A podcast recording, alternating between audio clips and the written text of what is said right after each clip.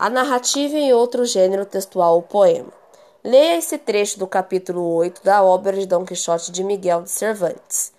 Do bom sucesso que teve o valoroso Dom Quixote na espantosa e jamais imaginada aventura dos moinhos de vento, com outros sucessos dignos de feliz recordação, quando nisto iam, descobriam trinta ou quarenta moinhos de vento que há naquele campo.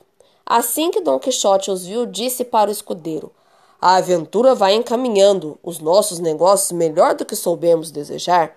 Porque vês ali, amigo Sancho Pança, onde se descobre trinta ou mais desaforados gigantes, com quem penso fazer batalha e tirar-lhes a todos as vidas, e com cujos despojos começaremos a enriquecer, que esta é uma boa guerra, e bom serviço faz a Deus quem tira tão má raça da face da terra.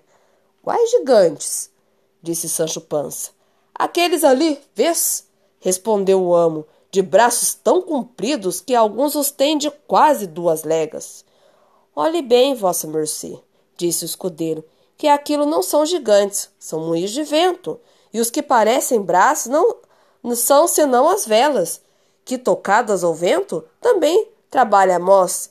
Bem se vê, respondeu Dom Quixote, que não andas com corrente nisso das aventuras. São gigantes, são.